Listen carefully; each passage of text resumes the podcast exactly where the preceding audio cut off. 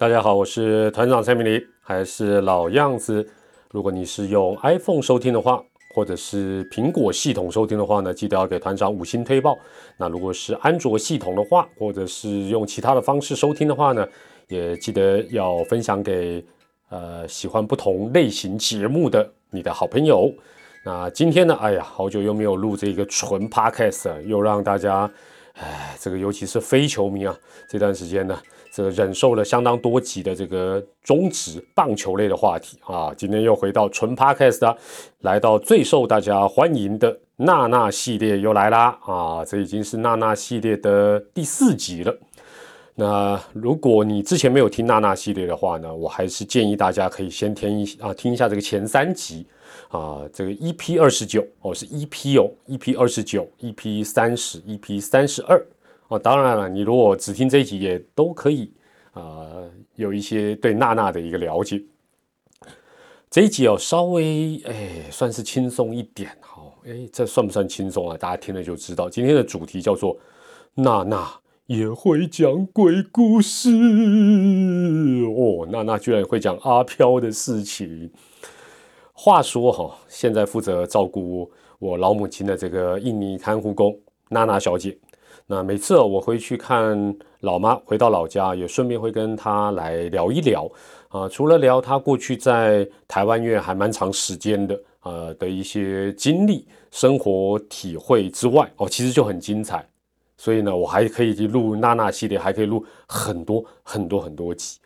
那除了台湾的部分之外呢，最主要的娜娜真的也开拓了我的视野，因为大家都知道，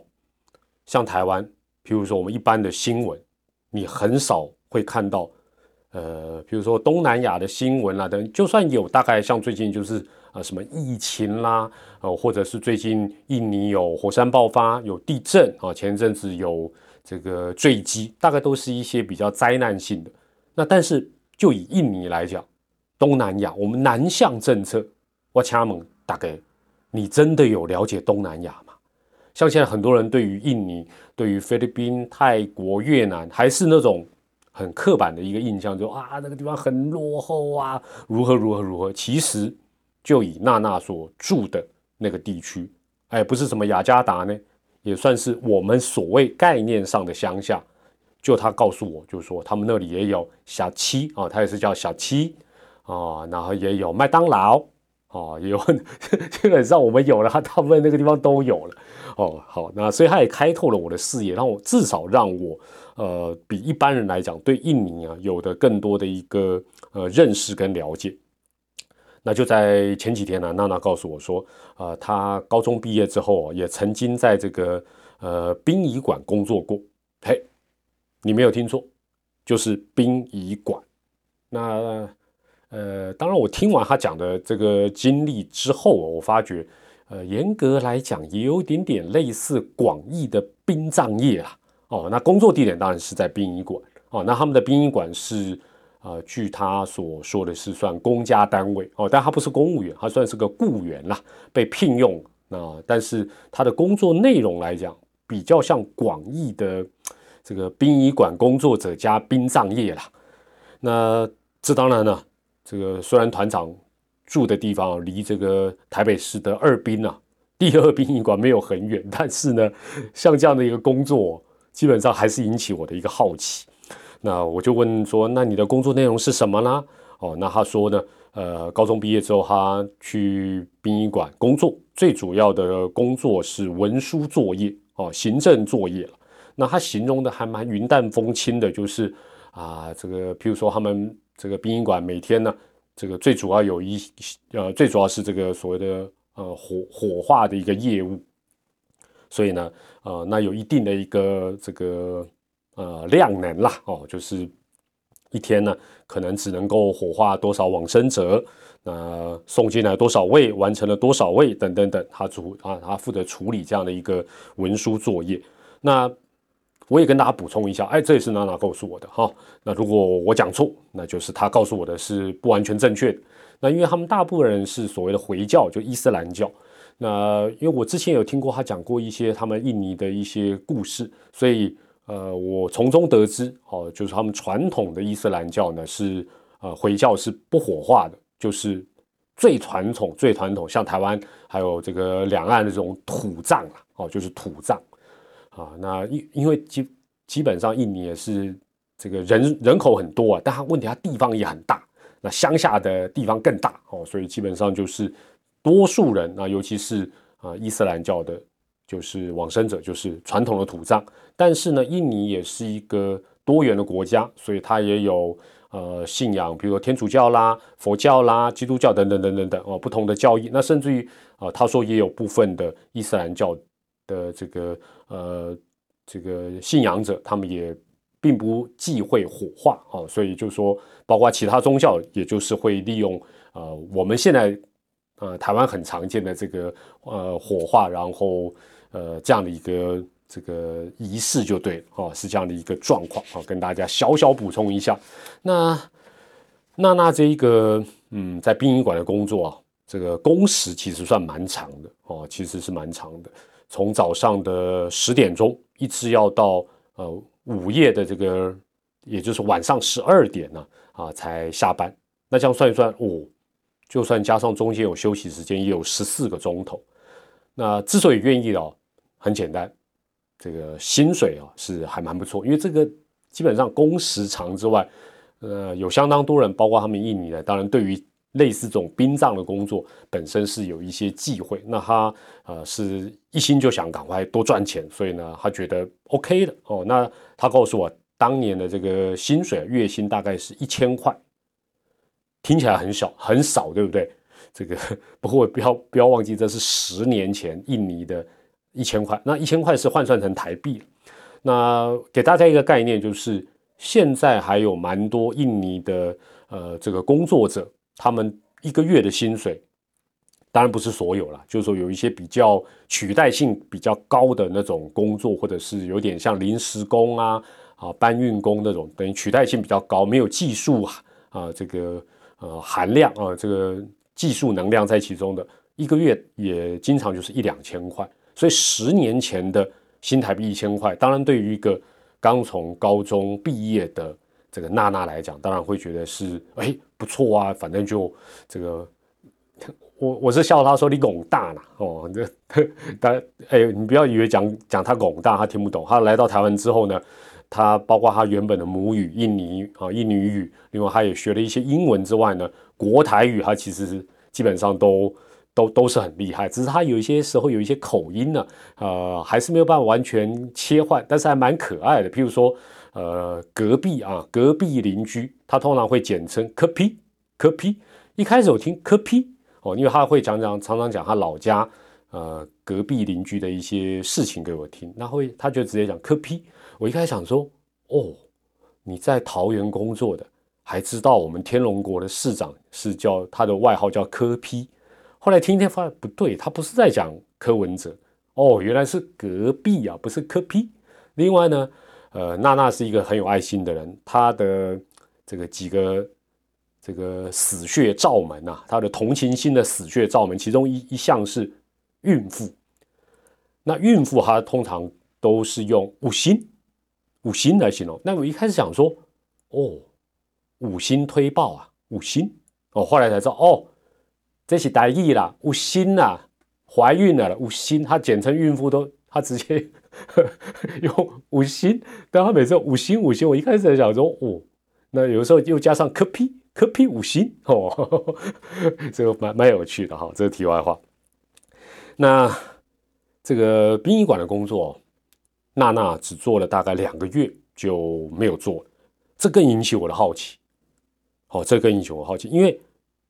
我的认知当中，娜娜是一个非常拼命赚钱，而且呢，她是一个定性很够的人，他不会呃像有一些呃外籍义工啊会逃跑等等。其实很多按他的形容就是说定性不够，一听到人家说啊哪里好，或者是哪里可以赚更多就跑掉等等。那他不会，因为他在上上一个工作，我们讲他在北北部工作，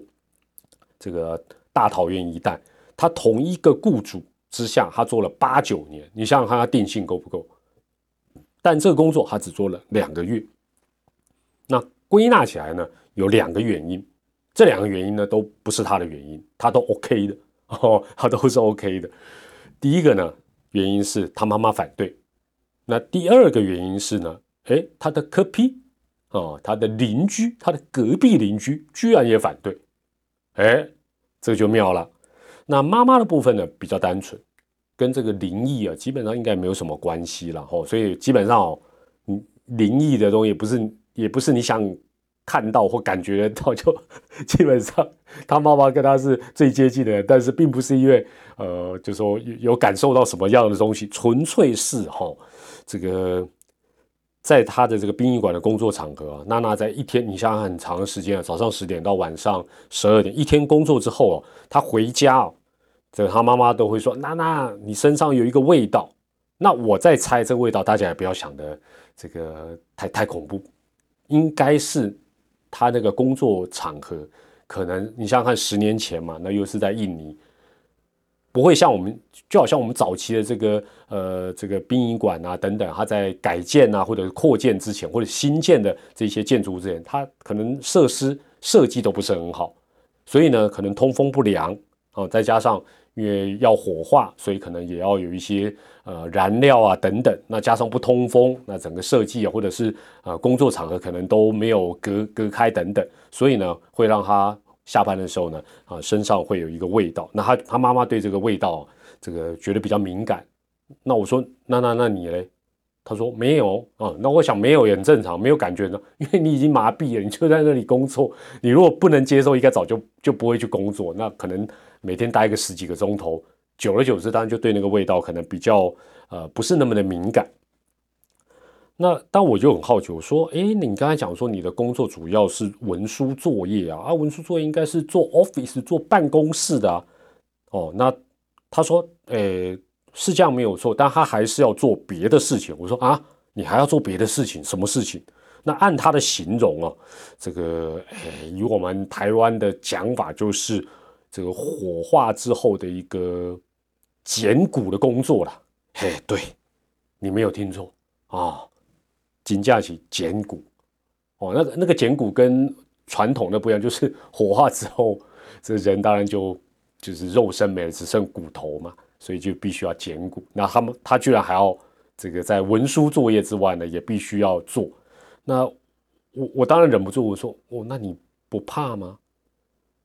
娜娜看着我，非常笃定的说：“有什么好怕的？不怕，没什么好怕的。”哦，那他还告诉我，呃，因为刚去嘛，菜鸟哦，去菜鸟，然后呃，这个因为因为人往生者可能，譬如说会有什么呃，像我们现在的讲法，比如说人工关节啦，啊，或者说是肯曾经骨折，然后有这个呃。钢钉呐，或者是这个呃，比如说不锈钢板啊，来结合两个骨头。那这个当然是在火化之后是，呃，这个金属是还在的嘛。好，这个不只是金戒指会在，这什么金牙会在之外的啊，这些医疗设施也会在。然后呢，他当然菜鸟，他他就说老员工会闹他，就是他一开始在那边剪剪，帮忙剪，帮忙学，剪剪，哎，发觉，哎呦，怎么会有，比如说金属片哦？那当然可能是结合。啊，某两块骨头的，然后他就问老员工说：“啊，这是什么？这怎么会有这个金属？”然后老员工就说：“啊，那那你猜啊？”那那那那时候也搞不太清楚，就说：“啊，我知道。”他想一想之后，他就跟那个大家大家一起在做处处理这些作业，他就跟大家讲说：“啊，我知道，我知道，这个金属是这个往生者生前可能不小心吃进去的，然后呢没有消化哦。那你那块金属看起来不是很大，所以他有这个联想。那。现场的这些老员工、老鸟当然听了就哈哈大笑，说啊，这个不是啦。然后他才知道说，哦，原来原来后来他知道之后，他也哈哈大笑，但笑太大声。那那是一个呃非常开朗、很直接，笑声很嘹亮。然后但是在那个场合，因为他笑了太大声，所以老鸟就说，哎，这个这个这你怎么在在殡仪馆在在这种场合笑这么大声？不可以。哦，那他才说哦，对不起，对不起，我我不应该笑这么大声。好，那但是相对来讲，很明显的就是说，呃，他对即便文书作业之外，好，那做这样的一个所谓的这个呃他还告诉我，讲的很细节，我说你不用再形容的太仔细，要说要怎么摆呀，怎么？他说有一些技巧，我说哦，好好，这一段你可以快转跳过，我我我我准备听了，你不忌讳，我我我我虽然不是那么忌讳，但是我不想知道 这个工作的细节。那他本身当然是对这个工作，他是完全呃没有感觉到说呃有什么我们一般所谓的这种传统的忌讳的问题。呃，那当然，他母亲当然对这个，所以他说他妈妈因为讨厌那个味道，所以他后来呃晚上十二点多回家之后呢，他通常要先赶快呃直接可能冲到浴室，然后呢把衣服换下来，然后呃赶快洗澡，把那个味道去除，否则他妈妈就会给他塞塞凉这样子了哦。他妈妈的部分是这样，那这个柯皮呢？哦，他的隔壁邻居呢又是怎么一回事？怎么会？哎，对不对？我做。殡葬业或在殡仪馆工作，干你邻居什么事情啊？是这样子，他这个工作我们刚才讲嘛，哈，十点到这个凌晨哦，就十二点的时候才下班。那他骑着摩托车回家的时候，大概可能十二点半左右。那好几次哦，他的邻居啊，不是同一个人啊，这好好几个邻居都会跟他反映说：“娜娜。”你那么晚回来，那那他因为他的他他自己呃得意洋洋的讲说他的摩托车啊声音很大，嘣嘣嘣嘣嘣啊，去改装。印尼人很喜欢改装摩托车，据他讲，他以前也是啊，把摩托车呃弄得就是有一些帅气啊，或者是呃就是就是说弄一些花样。那包括那个排音管，就像我们台湾也会有人这样做。所以呢，那个他一回来啊，他们在他们那个乡下地方当然比较安静嘛，所以这个邻居就会知道说他回来了。但是呢。摩托车的声音把大家吵醒，那有些人可能就会呃探个头看啦，或者是可能就会呃看看看看啊，就是哦娜娜回来了，因为都都是这个隔壁邻居很熟悉的这个呃这个算是认识的人，然后他们都会，但是呢，自从他去呃殡仪馆工作呢，他们常常会跟他讲说，娜娜，你回来很吵啊，摩托车很吵之外呢，怎么每次都有不同的陌生人？跟着你回来，哦，那娜娜就满头黑人问号，说：“嗯，我明明一个人骑摩托车回来啊，啊，怎么会有呃一些什么陌生人跟着他回来？”那当然了，这我们事后解读比较正确的说法，就是说应该不是陌生人呐，应该是陌生鬼吧，或者陌生的往生者跟着他回来。但是呢，娜娜就算听他的科批哦，他的隔壁啊邻居跟他讲这些事情，他也。呃，基本上他是一个蛮正直的人，那非常虔诚的信仰他的这个阿拉的一个伊斯兰的一个信徒，所以他不觉得这有什么，而且有点点半信半疑啊，想说啊，这个是真的有这么一回事吗？那直到有一天呢，啊，又是他的邻居啊，科皮啊，这一次是跟他讲，讲的就比较具体，说，哎，你怎么这你怎么昨天那么晚回来就算了，你还带了一个小朋友回来？哦，那个小朋友啊，回来之后呢，你一进门之后，他在这附近的院子啊，哎呀，一直玩，一直玩，玩的，呃，一直玩的很大声，很开心的样子。哦，那直到这个事情，娜娜才发觉说啊，他真的是造成他的科批啊，他的隔壁邻居啊，真的蛮大的一个困扰。那是怎么一回事呢？这个小朋友又是谁呢？讲着讲着，好像要下集揭晓，没有啦，呃，又不是卖关子卖成这样。这个事情是这样，就是说，当时哦，在他的家乡呢，发生了一个很残忍的一个呃灭门血案。这个灭门血案呢，是有三个歹徒侵入了一户比较有钱的一个呃人的一个家里面，打算是要劫财啦。哦，但但是可能洗干博扎特，或者是这这一家人有可能有有怎么样想抵抗啊等等哦，或者说他没有想到里面有人。结果呢？这三个歹徒居然把这家啊有钱人一家五口人全部都杀死，而且是用极其残忍的一个方法。那这五个人里面，居然也包括了年纪最小才五岁的一个小孩，哦，一个五岁的小朋友都没有放过。那娜娜在跟我讲这个事情的时候呢，还是有点很愤恨、很咬牙切齿，觉得这是一个很惨绝人寰的事情。当然，她后来告诉我，这三个歹徒在他们印尼的法律之下，也都被处以极刑了，也就是死刑了。那这五个这这个这个灭门惨案发生之后呢，那他就说啊，因为因为是轰动当地啊，哈，这个也是很震惊啊，当地甚至震惊整个印尼的一个一个事件。那当然，他们就家属哦，他们的亲戚亲戚家属就决定，呃，就每个人其实对这样的一个概念，我想每个国家每个宗教或许不一样，他们就认为要这个，既然悲剧已经发生了，那也确定就是啊这三个歹徒，那警察也很快就抓到这三个人，那他们亲戚就认为要尽早的火化哦，那所以他说那天他们的殡仪馆平常只能够那个空间只能够进来。啊，大概二十个家属左右。哇，他说那天呢，因为这个一方面也是啊有头有脸的人，有钱人了，啊，加上实在是太太吓客了，然后太太重大的一个事情，所以说哇，这个同一时间殡仪馆挤进了一百多个人。那这个当然在处理的过程，娜娜当然这个新闻，因为他们也都知道。那呃，娜娜当然知道有这个这么小年纪的小朋友过世哦。那小朋友哦，还有孕妇啦、弱势啦，基本都都是这个非常具有同情心的娜娜跟她母亲的一个同情心的这个死穴哦，一点下去呢，哦，这个她的同情心就会整个爆炸出来。那这个部分以后还会讲，你们就知道娜娜真的是一个非常非常有爱心，甚至于，哎，怎么讲，甚至有点滥情的一个。他妈妈也是了，有些时候真的他们的那个同情心实在。满满到不只是表面张力了，真的满到好像那个那个那个水库决那个坝堤溃散一样。好，那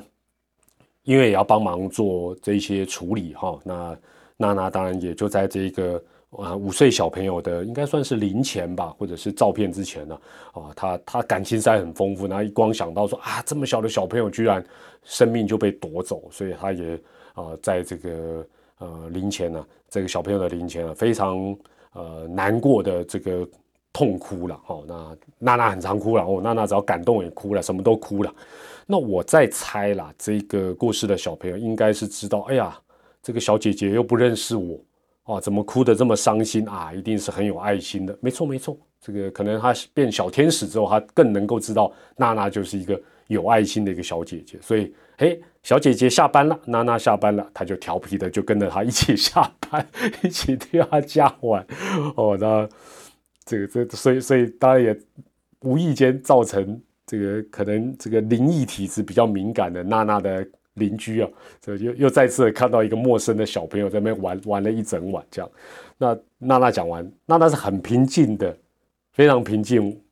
完全没有那种好像。讲鬼故事那样的一个情绪在跟我讲，她只是讲一个他工作上的一个事情。那我再次问他说：“我说那遇到这样的事情，娜娜你都不怕吗？”那娜娜还是很笃定的看着我说：“不会啊，我只是觉得小朋友好可怜哦，他觉得小朋友好可怜。”那突然间呢，他这样讲完之后，我也觉得，我相信，呃，我跟大家今天分享这个事情，讲到这这时候，你也会觉得说。其实好像这也不是一个什么很可怕，或者是呃一般的所谓的这种吓人的鬼故事，而是一个说真的也蛮残忍，也是一个蛮悲伤的一个令人有点小小鼻酸的一个故事了。好，那当然，呃，我听完之后，因为我常听娜娜讲他们印尼的一些呃治安的状况，其实虽然他们采取的就是一个重罚，但是毕竟人口众多啊，贫富也不均。那加上，譬如说这两年的疫情，造成很多人是失业。那我我们看到十年前也甚至于有这么可怕的一个劫财的一个灭门血案等等。那我也提醒娜娜说，那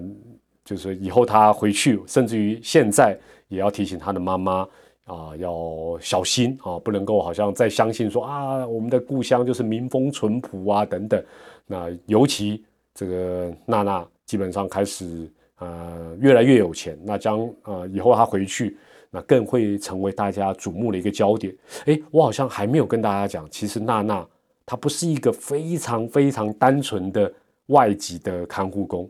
其实她已经在她的家乡有相当不错的一个事业，可以讲他是老板，而且算是蛮有规模的小老板。我常常都叫他老板。啊，或者说他是 CEO，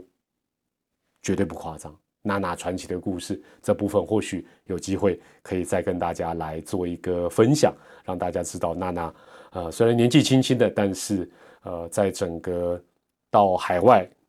打拼，然后呢，在国内她创业的一个过程，听起来真的是比八点档还要